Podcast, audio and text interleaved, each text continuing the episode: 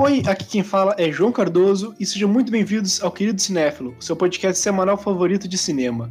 E quem tá na nossa bancada de hoje me acompanhando? Oi, eu sou Fernando Caselli e os boatos que você ouviu são verdade, só que agora é um podcast de otaku. Eu não tava sabendo disso, não recebi memorando. Tá sim, assim, você foi informado agora. Foi um motim otaku nesse, nesse site. Vocês estão querendo tomar o conteúdo do Querido Cinéfilo, olha só. É, já tem três, metade da, da redação é otaku, então, né? Sim. Olha, eu tô, tô de olho nesse negócio, cara. Meu nome é Gabriel Pinheiro, eu tenho que parar de ter preconceito com animação japonesa. Por favor. Por favor, com certeza, com certeza. Vamos, eu quero o episódio de Jojo. E esse aqui é um episódio muito especial pra mim, pois a gente vai falar dos meus diretores favoritos de todos, assim, no geral, dos grandes nomes da animação contemporânea e um diretor muito fluente, né? Satoshi Kon. Mas antes, bora pro giro de notícias e para suas mensagens. Motim de otaku era o que me faltava. isso vai entrar, isso vai entrar.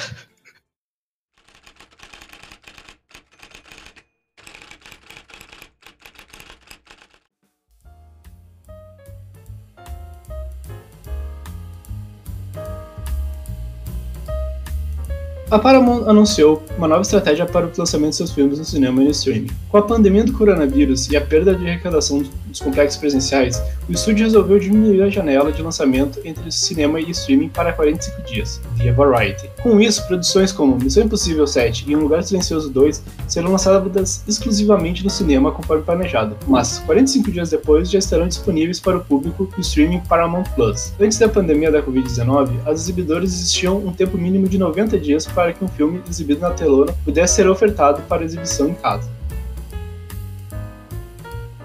O ator francês Gerard Depardieu, de 72 anos, foi acusado no dia 16 de dezembro de estupro e agressões sexuais supostamente cometidos em 2018 contra uma jovem atriz, informou nesta terça-feira, 23, a agência de notícias AFP, uma fonte próxima ao caso. A informação foi confirmada por um funcionário judicial. A justiça reabriu no verão de 2020 a investigação sobre esses eventos relatados em 2018 e indeferidos em primeira instância. Depois de se tornar conhecido em 1974 com Corações Loucos, de Bertrand Blier, e ter ganho César de melhor ator por seu papel em O Último Metrô, 1980, de François Truffaut, Depardieu foi consagrado por suas interpretações dos personagens emblemáticos da literatura francesa como Cyrano Bergerac ou Jean Valjean de Os Miseráveis.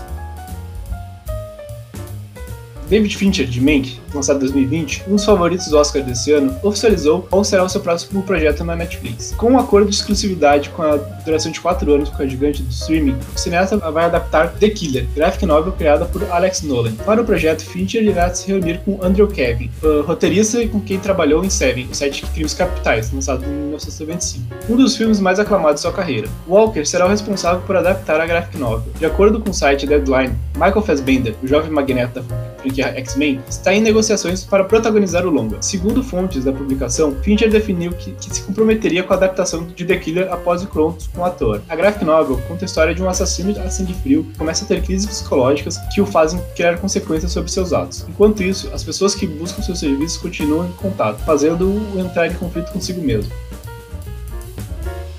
Os apaixonados por filmes já podem comemorar.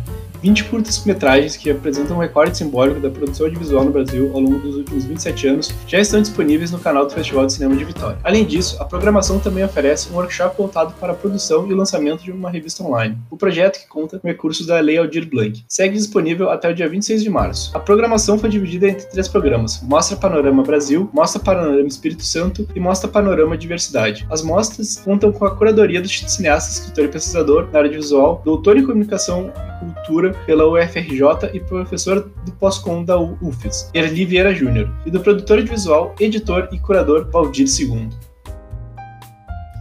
Um dos filmes mais esperados de 2021, Spider-Man No Way Home, pode ser o último filme de Tom Holland como Homem-Aranha. Ao Collider, o ator disse que o longa marca sua última ligação contratual com a franquia e que seu futuro ainda não foi definido. Abre aspas. Esse será meu último filme com vínculo contratual, mas eu disse que sempre que me quiserem de volta, retornarei no piscar de olhos, disse o astro. Abre aspas. Amei cada minuto de fazer parte deste mundo espetacular. Mudou minha vida para melhor. Sou muito sortudo de estar aqui. Se me quiserem, estarei lá. Se não, irei embora com uma pessoa muito, muito feliz, porque foi uma jornada incrível. Fecha aspas.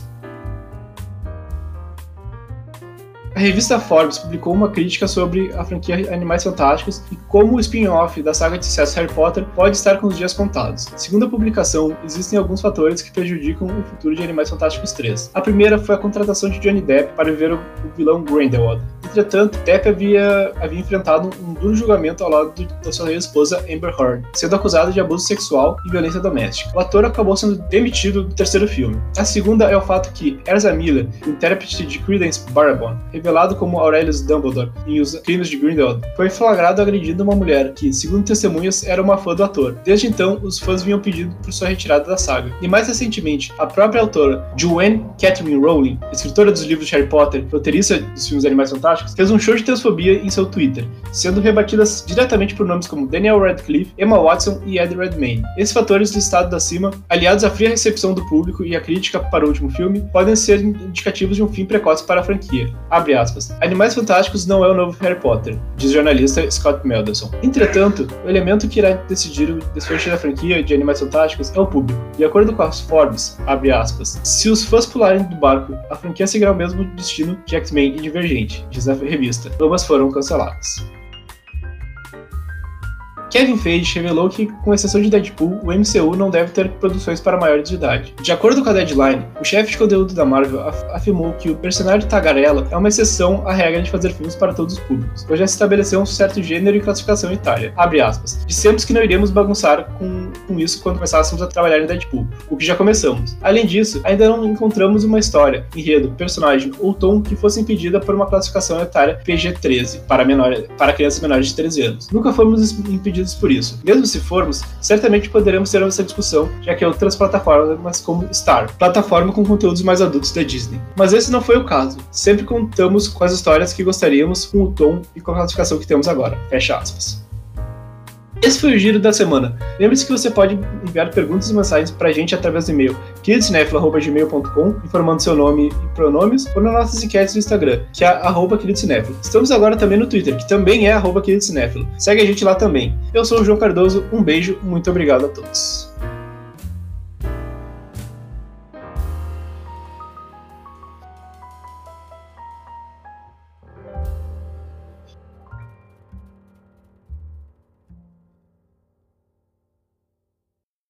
Mas então, galera, eu queria saber um pouco qual é a relação de vocês prévia com o cinema de Satoshi Kon.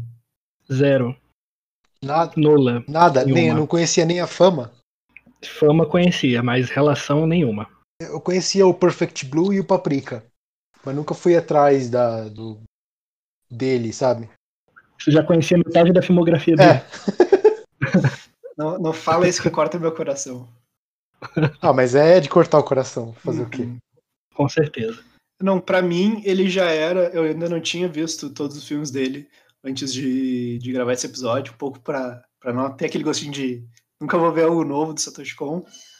Mas é um, já, já era meu, um dos meus diretores favoritos e, continue, e agora mais ainda, depois de ter visto o que faltava, assim, só cresceu em mim como eu amo esse homem. Então, quem é o Satoshi Kon? Satoshi Kon como eu disse, ele é um, foi um diretor e roteirista japonês muito conhecido pelo cinema de animação dele, né?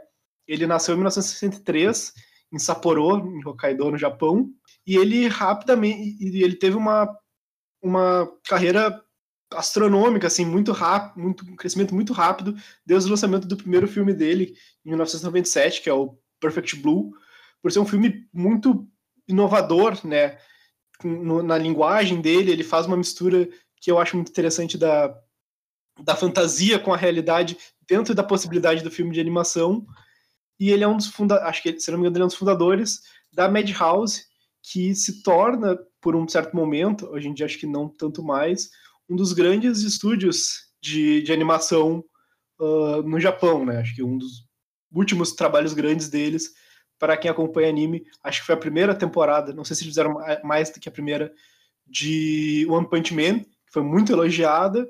E ele seguiu uma carreira curta, né? O Satoshi Kon faleceu em 2010, uma carreira de quatro filmes e uma série em animação.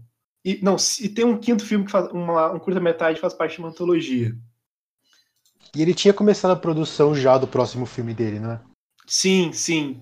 E tem uma história que eu li pela internet que a Madhouse quer terminar esse filme o mais próximo da visão dele, mas já faz mais de 10 anos que a morte dele nunca eu assisti alguns vídeos, documentários sobre a história do Satoshi Kon antes de gravar o episódio, até porque realmente, tipo, eu não tenho relação nenhuma com anime, tipo, zero. Literalmente, animação japonesa é uma coisa que não existe no meu universo, simplesmente tirando os filmes do estúdio Ghibli, que a gente já pesquisou por aquele episódio, era Ghibli, o nome do negócio. E em relação ao último filme do Satoshi Kon, tentaram durante várias vezes fazer, é, terminar esse filme dele, mas até hoje não conseguiram, e pelo que parece, desistiram simplesmente de fazer, porque eu não, me, eu não, eu não sei qual é o nome do, do, do, cara que, que ficou responsável por isso, mas ele não conseguiu simplesmente terminar o filme de uma forma que ficasse satisfeito com o resultado que meio que se assemelhasse à visão que o Satoshi Kon queria para o filme. A visão dele, acho que de cinema é muito única, né? Sim, e inclusive ele, ele, ele dizia que ia ser o primeiro filme de família dele. Hum. E como ele, como ele era um diretor que ele estava sempre explorando os limites do que ele podia fazer, era uma coisa totalmente nova, sabe? Com certeza, completamente. Que é uma coisa que ia ser completamente única. Como tudo que ele fez a minha percepção é que ele acabou virando diretor de cinema meio sem querer, sabe? Porque, pelo que eu entendi da história do cara, ele realmente tinha muito contato com essa coisa do mangá e do anime, e ele queria ser animador, mas eu acho que ele, ele não se via muito como um diretor, como um cineasta mesmo. Eu acho que ele acabou se tornando um e percebeu que ele tinha talento para aquele negócio. Ele acabou chegando ali meio que de, de, paraquedas. E eu acho que isso que tu falou, que ele não tinha, ele tinha essa vontade de ser animador, se reflete muito no filme dele, nos filmes dele, né? Porque eles são muito sobre animação. Até o Paranoia Agent, que acho que vocês não assistiram, né? Paranoia, a série. Não. não, não consegui. Só os filmes e o curta. A série tem um episódio todo uh, focado em uma série de animação, na produção de uma série de animação. E ela é muito apaixonada pela, pelas possibilidades da animação, esse episódio. Todo, e acho que todo o cinema dele é apaixonado pelas possibilidades do universo da animação e como trabalhar com animação. Mais uma perspectiva dessa metafísica que você está falando. Metafísica, ou metalinguagem. metafísica. É meio metafísico também os filmes dele. Mas essa metalinguagem aqui tem uma obra dele que é um mangá que chama Opus, se eu não me engano, que é a história de um cara fazendo. que, que trabalha com mangá, ele desenha e tal. E se eu não me engano, os personagens dele meio que saem, da, entram na realidade dele e, e roubam as páginas do, do mangá. Sim. É, então, é, tipo, é, é isso. É, o, cara pare, o cara tem um talento incrível para desenhar, para animar e tal, e parece que ele gostava muito de refletir sobre esse ofício dele também. E, inclusive, ele, ele é responsável por tornar animações uma coisa mais adulta. Porque a, a, até você vê em algumas entrevistas que eles fizeram, eles, eles, você vê que as perguntas que ele recebe são como se a animação fosse um gênero mais de, de criança, de adolescente, sabe? Não, não meio que não levando a é sério. Aquela, quando é que você vai fazer um live action? É, é, ele. Eu, eu vi ele respondendo essa pergunta umas duas ou três vezes. Quando você vai fazer um live action? Quando você vai fazer um live action, tipo, ah, pra gente conseguir te levar a sério, sabe?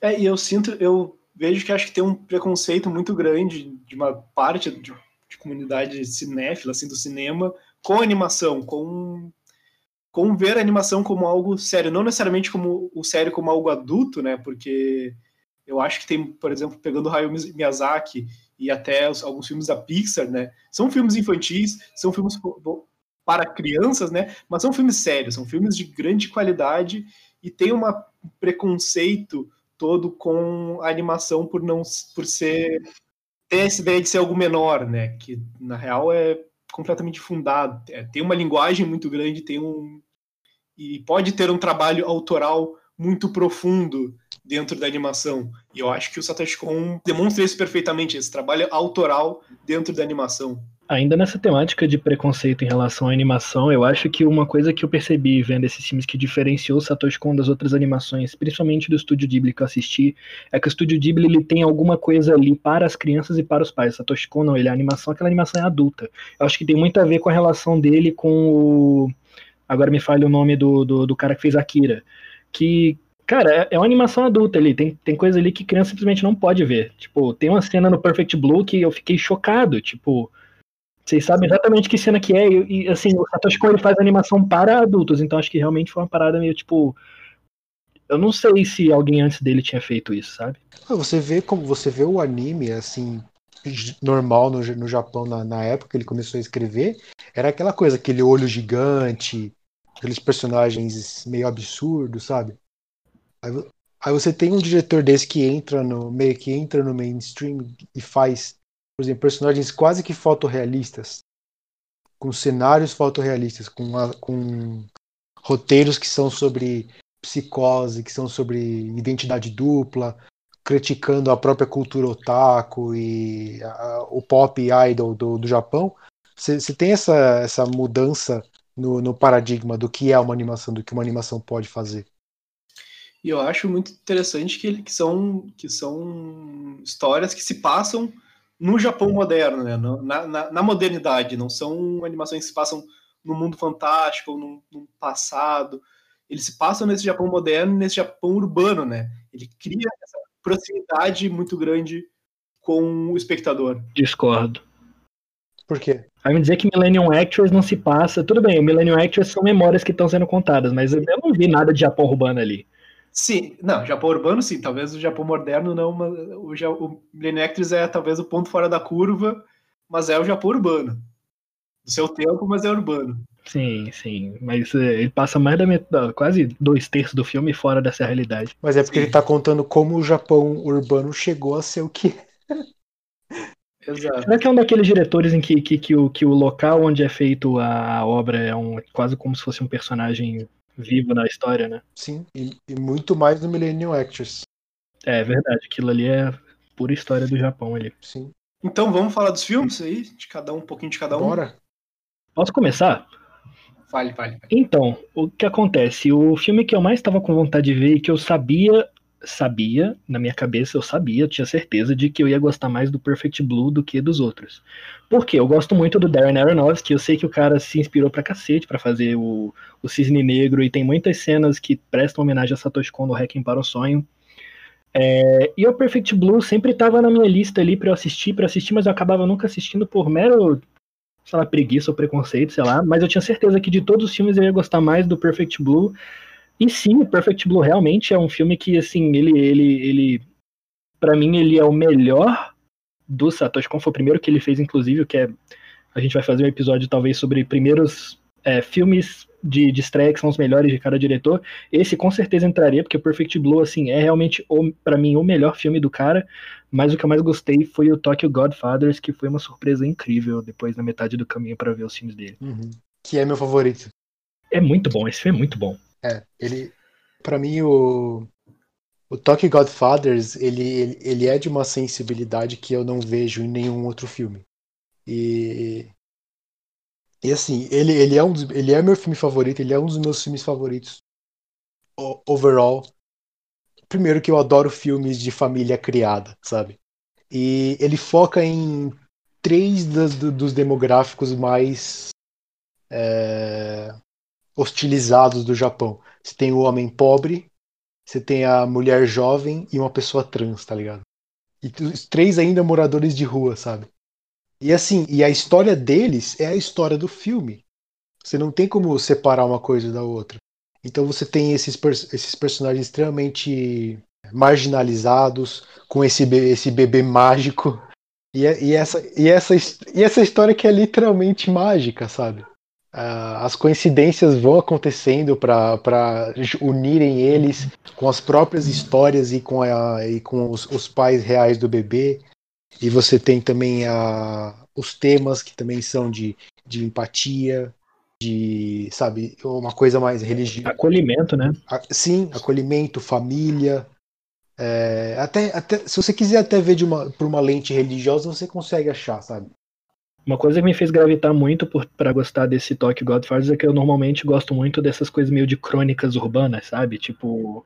E nossa, a construção de mundo de Tokyo Godfathers é tipo a melhor de todos os filmes que eu vi do cara. É muito bizarro o quão incrível é aquela Tóquio que ele cria, aquela Tóquio dos neons, é aquela coisa que a gente vê em foto. cara, é muito sensacional. E os personagens, todos eles são incríveis. A gente sai do filme conhecendo muito de cada um deles, conhecendo a trajetória de cada um deles, o que levou eles até ali. E eu acho muito incrível essa história. É, principalmente o fato de quão bem ele, ele conseguiu montar e juntar esses três personagens pra, em um objetivo em comum e que faz todo sentido. É muito incrível. Eu falo do potencial da animação na cena que a, que a menina que tá ligando pro pai dela, sabe? Do, do orelhão. Sim. A expressão que ela faz quando o pai dela atende daria um Oscar para qualquer atriz, cara. Os personagens são muito expressivos nesse filme, Sim, né? é o potencial da animação. E a, e a Hannah é, qua- é quase que um, um personagem de anime normal, cara. A Hannah é caricata, né? É tipo, a, a- a boca dela arreganha e não sei o que, ela é muito expressiva. Acho que o melhor personagem do filme é a Hannah, sem, sem dúvida nenhuma. Assim, o jeito que o Satoshi Kon animou ela foi incrível, incrível. É, Tipo, cartunesco mesmo, assim, não, não, não tem medo de esconder que é uma animação. Eu achei muito incrível. É, não, eu acho que também tem um trabalho muito dos dubladores. Ele acho que esse talvez seja o melhor tra... todos os filmes dele que os dubladores fazem o melhor trabalho. Acho que estão perfeitos assim para potencializar essa animação também maravilhosa. Faz todo sentido. Ele é um filme mais sóbrio, né? Diferente dos outros filmes, porque os outros eles têm toda essa, que- essa questão de, de realidade versus o que é fantasioso, é surreal, é o sonho, é. E eu acho que ele, é- ele, por ser mais sóbrio, a gente acaba prestando atenção em algumas outras coisas, talvez. Eu acho que essa não aparência da, da, da dualidade entre realidade e fantasia, ela é só, ela é isso, ela é aparente, ela só é aparente porque tem aquilo que o Fernando tinha comentado. É muita coincidência. O filme ele é todo baseado em coincidências malucas, né? A cada passo que eles dão são cinco coincidências que acontecem e eles se separam, se encontram por pura coincidência, assim, não tem é, Não tem razão. é algo divino, é, É. é, é, exato, é um milagre de Natal, o filme é baseado em milagres de Natal, é isso. Inclusive, vai virar um dos meus filmes de Natal, esse aí. É o meu filme de Natal já. Eu já, eu já vi no Natal passado e quero ver em todos os Natais. e o negócio da coincidência é, é tão pronunciado no filme que tem uma hora que até os personagens aceitam. Sim, Na, na, na perseguição, quando a mulher tá fugindo com o bebê, que você vê que, por exemplo, as luzes começam a acender numa direção, eles, ah, vamos pra lá, sabe?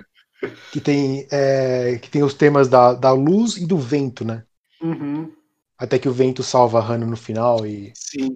os personagens eles veem através disso, eles começam a aceitar. Eu acho isso sen- sensacional, cara. E, vo- e voltando no Perfect Blue, quais foram as primeiras impressões? Eu tava realmente animadíssimo pra ver Perfect Blue e, e ele não era bem o que eu esperava, mas eu gostei mais ainda, porque a primeira coisa que, que, que, que me deixou assim, eu falei, nossa senhora, que filme incrível, é, é como ele é assustador, cara. Ele é realmente o suspense. Você fica. É muito difícil normalmente animações causarem medo, porque o medo, às vezes, no cinema, ele vem através de uma coisa mais gráfica, que você consegue se relacionar aquilo. Você tá vendo aquela cena, aquilo tem sangue, tem, tem pessoas, e não sei o que, pessoas assustadas. A animação ela tem muita dificuldade de passar essa sensação de, de, de, de terror. E, cara, pra mim foi perfeito. Esse filme ele consegue te deixar preso na cadeira, assim, morrendo de medo do que vai acontecer, porque você não sabe o que, que tá acontecendo. Sim, porque vai, vai crescendo de uma forma que é sutil. E aí, quando as coisas começam a ficar completamente malucas, você já tá investido na história. Completamente. E é muito através da montagem, uma montagem incômoda que, de cortes secos e que é feita toda pra te, te enlouquecer, pra te, pra te levar junto na loucura da personagem, né? E dá pra ver porque que o pessoal fala muito de Cisne Negro quando vê esse filme. Primeiro que eu odeio que esse filme e o Paprika, eles sempre vão ser analisados de acordo com os filmes que eles inspiraram aqui no Ocidente. Eu acho que o Perfect Blue, ele, ele, é, bem, ele é bem mais casado com o Cisne Negro. Depois a gente fala do Paprika. Mas é, eu acho que a, a questão temática e do- de personagem é, é bem mais próxima do Cisne Negro. Faz todo sentido. Que toca no negócio da fama, da auto-identidade, sabe? De questionar a própria identidade, de ilusão, ficção e realidade, sabe?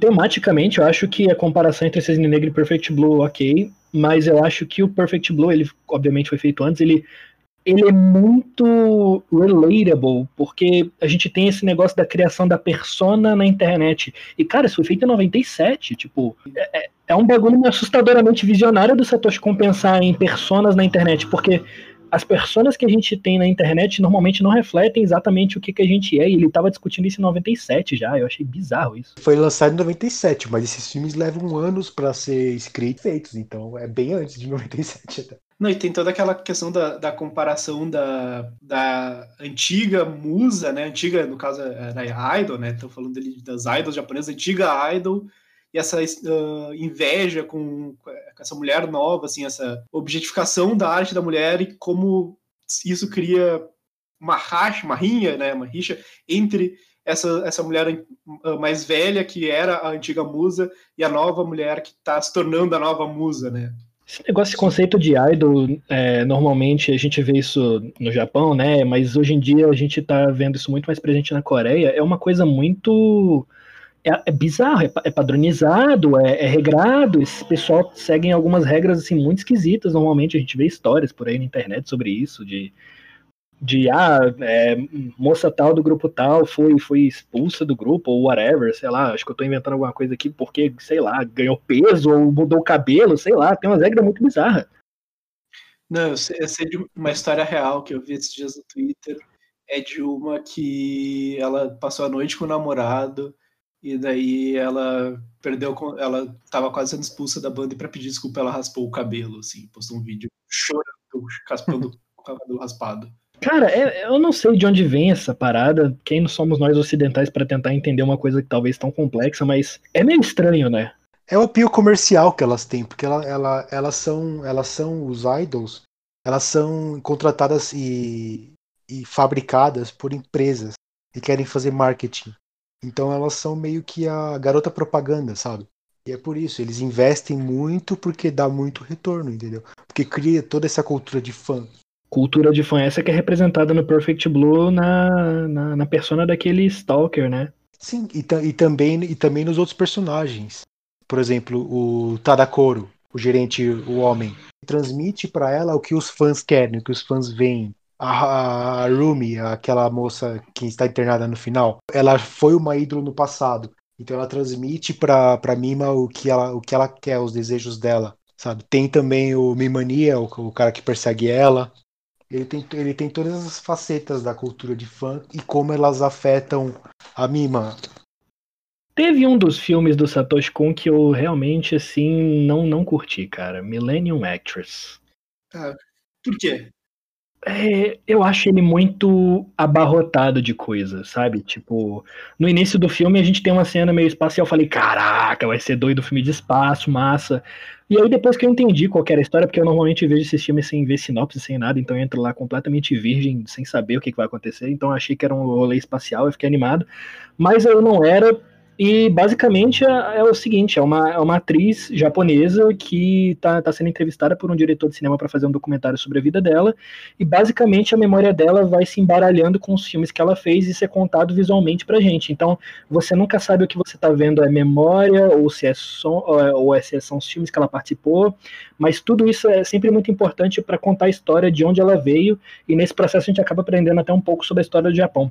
Mas eu acho que é muito confuso cara. É muito confuso. Tipo, é. Tudo bem você, você deixar o público desvendar as coisas por si só, mas é, é meio caótico. Eu me senti meio mal vendo aquilo, sabe? Tipo, eu realmente estava completamente flutuando naquilo tudo sem entender nada. Eu teve uma aí chegou uma hora no final que eu já não estava entendendo qual era o ponto da, da coisa, entendeu? Ela tá sempre tentando entregar uma chave para um determinado sujeito, mas eu não consegui entender o porquê, nem de onde vem essa vontade dela de entregar esse negócio. Eu tava já completamente perdido e foi uma experiência meio ruim esse filme para mim. É, eu acho que o filme ele faz uma coisa que é ele faz ele trabalha em cima do fanservice com uma pessoa que gosta do cinema, da história do cinema japonês. E me pegou, me pega muito isso, admito que que talvez seja o que eu mais gosto. Eu fico ali, caralho, Kurosawa, tá botando cena de Han, daí ele bota umas cenas da velhinha do, do, do Hiding Fortress, e daí ele pula pra, do nada tem um, aparece um, um, Godzilla no meio. Eu fico, cara, eu fico muito animado com isso. Pra você ter ideia, eu não lembro de ter um Godzilla no filme. Pra você ter ideia, tão confuso eu tava.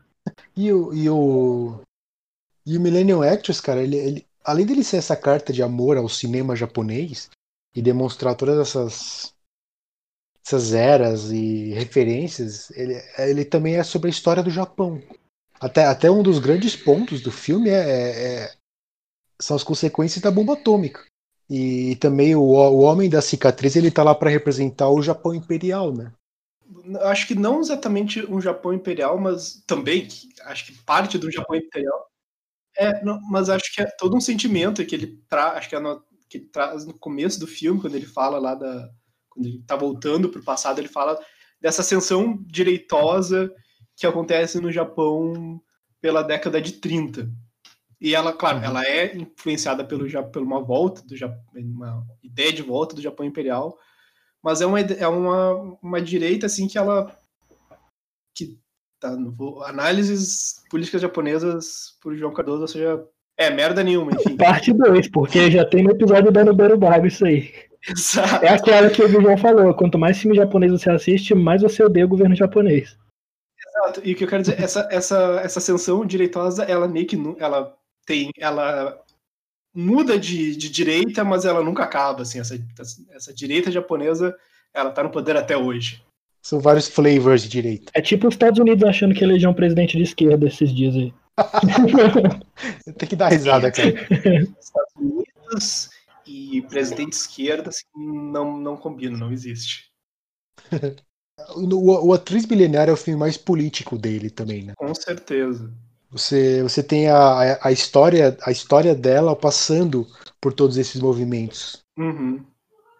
E, e, por isso que eu acho, eu acho a Atriz Milenária um dos filmes que eu mais quero voltar e dissecar o filme, sabe? É, não, tem realmente muita coisa ali pra você poder ver, sabe? Tipo, é por isso que eu falei, só que eu achei que ele acaba sendo até abarrotado de coisa, porque tem muita coisa ali. É, é de fato, eu, uh, tendo uma, uma visão um pouco mais uh, entendendo um pouco mais do que, do que ele está referenciando e a que tipo de filme ele está referenciando, acho que dá uma outra visão, porque ali naquele começo, os primeiros filmes que ela faz são filmes de propaganda do, do governo japonês. E ele não diz isso, ele em nenhum momento fala, ah, isso aqui é um filme de propaganda. Ela tá lá fazendo filme na Manchúria por causa da guerra da Manchúria, que é todo um rolê uh, na, de, de, imperialismo japonês na, na China, mas são filmes de propaganda que o, que o Japão faz, mas o filme em nenhum momento ele te, ele te bota, ah, isso aqui é um filme de propaganda, mas é importante tu saber que é um filme de propaganda, para ter essa noção mais completa do filme do próprio Millennium Actress. E outra coisa muito importante nesse filme é que ele foi feito logo depois do, do Perfect Blue, e eu acho ele uma um filme irmão do Perfect Blue por causa de como ele trata a cultura do fã. Porque esse diretor, o, o meio que o personagem principal do filme, ele é ele é um fã, mas de uma forma positiva. Sim, ele tá lá para exaltar a pessoa que é que ele que é o ídolo dele e para contar a história dela, não para assediar ela, não para fazer ela fazer ele ela fazer alguma coisa que ele queira. Sabe? Ele tá lá para para crescer ela. Uma coisa que eu tava aqui pensando é que realmente o João falou várias referências, vários easter eggs que o Satoshi Kon coloca do cinema japonês e da história do Japão ali. Eu tava aqui refletindo, será que foi isso, a minha falta de conhecimento do cinema japonês e da história do Japão que me deixou meio desligado disso tudo? Porque aí eu comecei a analisar, eu comecei a eu a questão assim. Imagina que tem um filme brasileiro live action que faz a mesma coisa, a mesma história, só que a personagem principal é a Fernanda Montenegro e é o cinema brasileiro. Aí eu pensei, hum, parece um filme que eu gostaria muito. Aí acho que agora eu entendi porque que realmente eu não, não, não fiquei muito fã desse filme. Porque se fosse essa situação, né? Se fosse a situação do Fernando Montenegro, ia ser do caralho, convenhamos. Aí, aí, tem uma cena lá que ela tá vestida igual o Deus do Diabo na Terra do Sol. Tem, uma, tem um pôster que ela tá no Bandido da Luz Vermelha, sabe? É, seria isso. Faz todo sentido acho que mais ou menos a relação que muito, muita gente de fora do Brasil tem com Alta Compadecida. O brasileiro ama Alta Compadecida porque é muito Brasil. É, muito, é um filme muito brasileiro. E acho que o público estrangeiro não, não tem, se, tem essa barreira um pouco da cultural então, ali é um pouco mais cultural, mas e no caso cinematográfica, né? Que... É, um dos casos é mais a referência que você não pega e a outra mais é tipo humor, porque o humor do Alto da Compadecida funciona porque você é brasileiro, né? Tipo, você entende a língua, né? Ah, mas é, as, as situações são extremamente brasileiras, sabe? Você tem, que, você tem que entender o que é um cangaceiro, o que é, sabe, o bêbado da, vi, da, da vila. sabe? O, o, o espertinho da vila. São arquétipos extremamente brasileiros, eu acho. Ah, e outra coisa assim do Millennium Actors é como ele, ele reconhece o papel de todo mundo que ajuda a fazer os filmes. Uhum. Até aquela cena da, da foto. Sim, sim. Que ela se junta no meio deles, sabe? Tipo, ela é, ela é a estrela, mas não tanto, sabe? Uhum. Eu acho uma coisa, uma, uma parte que geralmente esses filmes sobre cinema deixam um pouquinho para trás. Então, depois de, de de Tokyo Godfathers, o, vou falar rapidamente aqui, porque o, o, Gabriel e o Fernando não viram. Ele faz uma série em animação de três episódios chamada Paranoia Agent, que eu não tinha visto. Eu fiz uma maratona ontem, né? Vi todos os episódios ontem e assim é a melhor coisa que o Satoshi Kon fez. para mim, é absolutamente a melhor coisa. São 13 episódios de 25 minutos contando em uma primeira camada a história de uma lenda urbana. Tudo começa quando uma, uma artista que faz, que faz design para bonecos de pelúcia, ela é atacada de noite voltando para casa por uma criança usando roller dourado e um taco de beisebol quebrado dourado. Ataca ela e ela desmaia e rouba as coisas dela. A partir disso, outras pessoas são, vão sendo atacadas por esse, por esse Shonen Battle, que é o Shonen Battle, que, que, que é chamado. É, é, é pra ser uma referência de Shonen anime também? Não, Shonen é garoto em, em ah, tá. japonês. É, garoto jovem. Ah, tá. E o Shonen do, do anime seria o anime para o garoto jovem. Me, meu japonês tá enferrujado.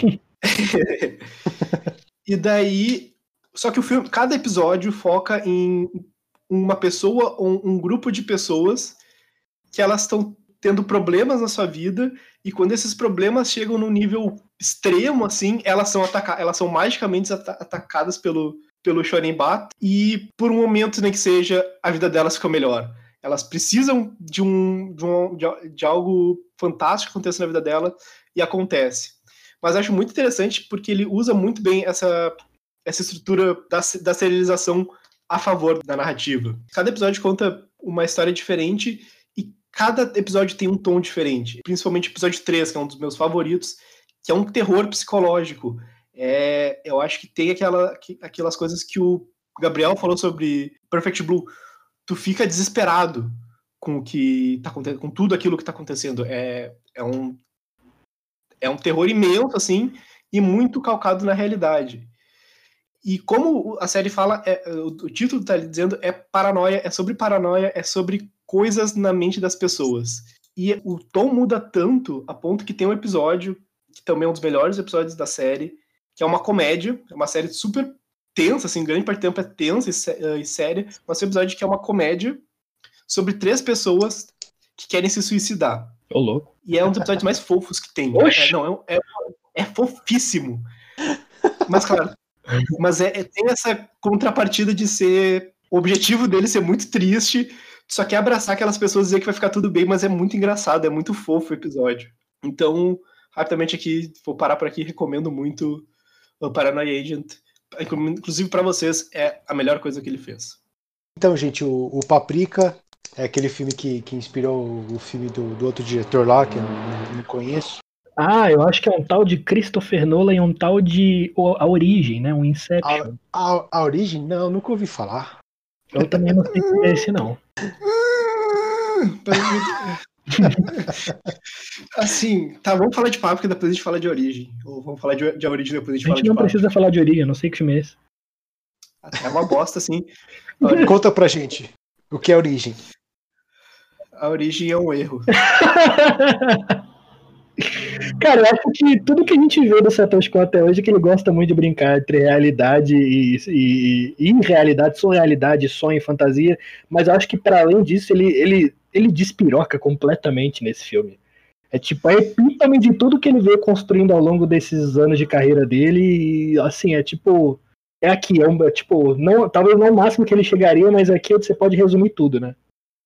Sim, sim, com certeza. Eu vou dizer que dos longas-metragens é o meu favorito. Absolutamente. Eu amo essa ideia de misturar completamente a fantasia e a realidade. Assim, não existe. É impossível tu dizer onde é que acaba um e onde é que acaba outro. Um influencia o outro. E eu acho que isso é o sonho, né? Acho que ele está trabalhando muito sobre o sonho e sobre a possibilidade, a infinitude de criação e da criatividade existente no sonho e no cinema. Sim. Cara, para mim todos os filmes sobre sonhos são sobre filmes também. Com certeza. Esse é um dos mais claros sobre isso, até porque o detetive, ele queria ser cineasta, a maioria das cenas dele são dentro do cinema, sabe? A cena dele explicando a regra dos 180 graus é. Eu amo. de paixão, é linda. É Vestido de Kurosawa. Sim, ele. Ai.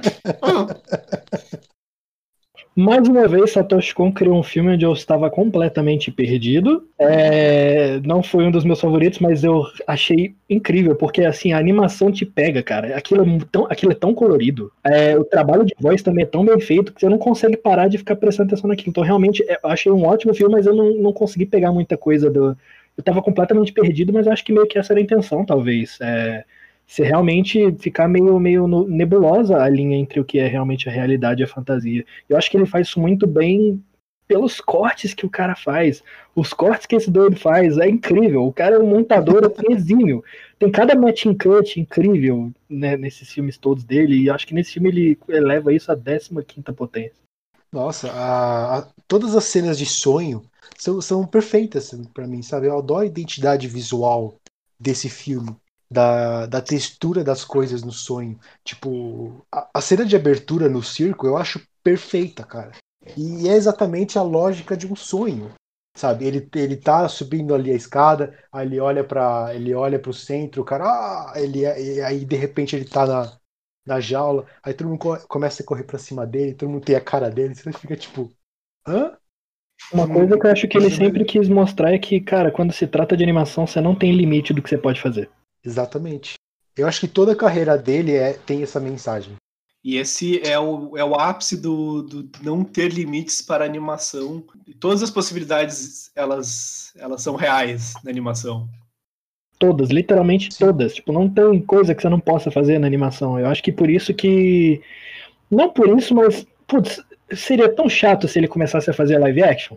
E, e tem uma discussão que eu já vi, é que são alguns dos filmes dele, acho que principalmente falando do Perfect Blue, são filmes que funcionariam muito bem como live action. E eu discordo. Nossa, eu acho que não funciona nem um pouco. Nossa. Nenhum filme dele funciona como live não action. Não funciona mesmo. Eu acho que nenhum filme dele podia ser live action, né? Eu concordo. Ah, ah, sim, com certeza. Nenhum. Não tem como. Eles são sobre animação. O, o cinema dele ele é sobre animação. E se vocês perceberam que todos os filmes dele, depois do Perfect Blue, tem uma cena com os pôsteres dos outros filmes? Sim. Nossa, eu não peguei isso. Sério. Até, até em Paprika, a última cena que ele tá entrando no cinema, tem, tem lá os três, os três posters. Tem lá o Tokyo Godfathers, tem o Caramba. Perfect Blue e o Millennium Actors, que ele tá entrando para ver o próximo filme, o que ele nunca terminou. Nossa, eu realmente não sabia dessa. Eu choro sempre que eu vejo aquela última cena. É um cara que foi embora muito cedo, né? Cara, eu acho que é, é, é igual o que eu falo dos Mamonas Assassinas ele nunca teve oportunidade de não fazer a coisa mais perfeita sempre. Sabe? Não deu tempo de fazer cagada, né? Sim, não deu tempo de, de fazer uma coisa mediana. Eu acho que assim, tipo, eu, eu queria mais coisas dele, claro, eu amo, eu amo todo o trabalho desse diretor, mas assim, o que, o que a gente tem é 100% perfeito. Quantos outros diretores você pode falar que tem uma carreira assim? Acho que são poucos, pouquíssimos. E eu acho incrível que esse cara deixou uma marca tão grande, influenciou tanta coisa na, nos filmes ocidentais, e a carreira do cara teve o quê? 10 anos? Uma década de carreira? No cinema? Sim, de 97 a 2006. Ah, a gente esqueceu de comentar sobre uma das coisas, melhores coisas que eu vi dele, que é um curta de um minuto, que chama Ohio. Eu vi duas vezes porque eu achei incrível, é muito bom aquele curta, é incrível. Eu tenho um problema que é o problema que eu tenho com, com curtas de antologia é que quase sempre quando tem filmes bons nesses filmes de, de antologia, de filmes que o Ohio faz parte de uma antologia com outros, acho que 15 uh, ah, filmes, também todos de um minuto, é que quando tem algum filme bom, eles nunca têm o tempo bastante para desenvolver a ideia boa que eles têm. Eu acho, eu adoro, eu amo o Ohio, mas eu sinto que a ideia é tão boa, tão gostosa de assistir, se ela fosse um pouquinho mais longa, dava para desenvolver muito mais e fazer alguma coisa, para mim, perfeita. Acho que essa é a ideia, né? Tipo, é ser mais curto possível, ser só ideia. É, ideia me incomoda. Ah, eu acho interessante. Eu gosto de. E, e João, você, você conversou com a gente uma coisa que eu, que eu achei interessante. Você me falou que o, A Origem é um filme anti-criatividade. Sim. Explica, por favor. É, não, é que é o seguinte, é, é, a comparação, eu faço essa comparação de, com o Páprica, né? O Páprica, para mim, o filme, o principal tema dele é a criatividade, é a, a infinitude de possibilidades, tanto da animação quanto da imaginação. Eu acho que ele conecta a imaginação e a animação como uma, uma coisa única, né, nesses, nesse filme. E daí vem o, o menino Nolan, né? Ele olha assim, sonho, que coisa legal, né? Que é sonho. Vamos fazer um filme sobre sonho. E qual é o sonho que o menino Nolan faz? É um sonho burocrático pra caralho. Cinza. Cinza, não criativo. Tem uma, um aspecto do filme que é o aspecto que mais me incomoda. É quando eles entram no sonho do, do cara lá que eles vão roubar, sei lá, eu não lembro direito sabe do filme, mas é o do o grande sonho lá que eles vão roubar. E o cara contratou uma empresa para fazer uma proteção dos sonhos dele, uma proteção militarizada, aparece um monte de cara dando tiro neles, porque o sonho é tão burocrático que tem que ter uma empresa militar para proteger os seus sonhos. Cara, que legal, armas. É muito americano. É o sonho neoliberal. e pra mim, isso é tipo, o fim da criatividade é quando tu bota alguém para controlar o teu sonho, assim, uhum. para proteger o teu sonho da criatividade, assim, acho que é muito isso que eu tenho essa sensação com o filme dele. E a possibilidade do sonho, né? Essa, o, o Satoshi Kon faz essa ligação da possibilidade do sonho, da possibilidade da animação com a possibilidade do cinema, né? O filme é sobre cinema, é sobre animação. E se Páprica é uma, uma festa do cinema, né? Uma carta de amor ao cinema, é a possibilidade de cinema, e é sobre a criatividade, a possibilidade de tudo. O filme do Nolan, o Inception, ele é contra tudo isso, contra essa possibilidade, logo ele é contra o cinema. Olha aí. Verdade. Eu, e é verdade, porque ao, ao, ao, mesmo tempo que o Paprika ele vai ficando cada vez mais rico e mais cheio e mais colorido, o, o, o Inception ele vai ficando cada sonho a mais ele, ele é mais desolado, mais cinza, mais, mais vazio. Acho que é uma, uma, uma comparação interessante. E é por isso que eu odeio Inception. É por isso que eu acho que isso devia virar um artigo científico. Inception e a morte da criatividade. Exato. Então, gente, o que vocês acharam do, de ter visto essa maratona que a gente fez de Satoshi Kon? Ah, ah, cara, como eu, como eu já conhecia, eu acabei revendo alguns filmes pela primeira vez e, e mais o Perfect Blue e o Paprika, eles você tem que ver mais de uma vez. Eu, eu acho que valorizou muito para mim ver mais de uma vez, porque são filmes assim muito ricos muito muito densos em simbologia, em roteiro, nessas coisas. Eu acho que vale a pena. E é um diretor extremamente único e que vale a pena ser visto. Ah, são quatro filmes, mas assim, vale a pena. Todos eles. Eu gosto muito de diretores que têm uma, um, um estilo muito próprio, uma coisa que só, só aquele cara poderia ter feito. E eu sinto que só o Satoshi Kon podia ter feito esses filmes e eu fico muito feliz que ele tenha feito e fico muito feliz que ele tenha existido nessa terra para poder fazer esses filmes, que realmente são coisas muito únicas e que a gente não veria em nenhum outro lugar que não fosse no Japão pela mão desse cara. Uhum. Tipo, extremamente único, incrível. Eu fiquei muito feliz de ter visto todos eles, por mais que alguns eu não tenha gostado tanto. E assim começa o nosso takeover otaku. Tô de olho. E eu queria dizer que, como eu tinha dito já, esse é um é um dos meus diretores favoritos, de todos, assim, e eu amo filmes apaixonados por cinema, amo os diretores que querem demonstrar o amor que eles sentem pelo cinema, e eu sinto que o Satoshi Kon faz muito isso, ele quer a todo momento dizer como ele ama cinema, como ele ama filmes, e isso que é a filmografia dele, é toda a filmografia dele é um amor ao cinema e, a, e, a e as possibilidades do cinema. Acho que nem dá pra falar nada depois disso. e o Querido Cinéfilo da semana vai ficando por aqui. Fique ligado no nosso site oficial e nas nossas redes sociais para mais conteúdo do Querido Cinéfilo. Textos toda terça-feira ao meio-dia e podcast toda sexta-feira às 10 da manhã. Lembre-se que você pode enviar perguntas ou mensagens pra gente através do e-mail queridocinéfilo.gmail.com formando seu nome e pronomes, no nosso Twitter ou nas nossas enquetes do Instagram, ambos são arroba querido cinéfilo. E é isso, gente. Um beijão. Assistam SatoshiCon, assistam Paranoia Agent, por favor. Tá tudo no YouTube, né? Tudo no YouTube. Em alta qualidade. Legendado em português. Boa. E eu, eu sou o Fernando Caselli, fiquei e faço minhas as palavras do João, assistam. Eu não, não posso indicar o Paranoia Agent porque eu não assisti. Mas assistam os outros que são. E o que eu posso falar é que pessoas tomem cuidado com as personas que vocês criam na internet. Às vezes elas podem voltar e morder a sua bunda. Esperem o próximo episódio do querido Otaku, que vai ser sobre Naruto. é.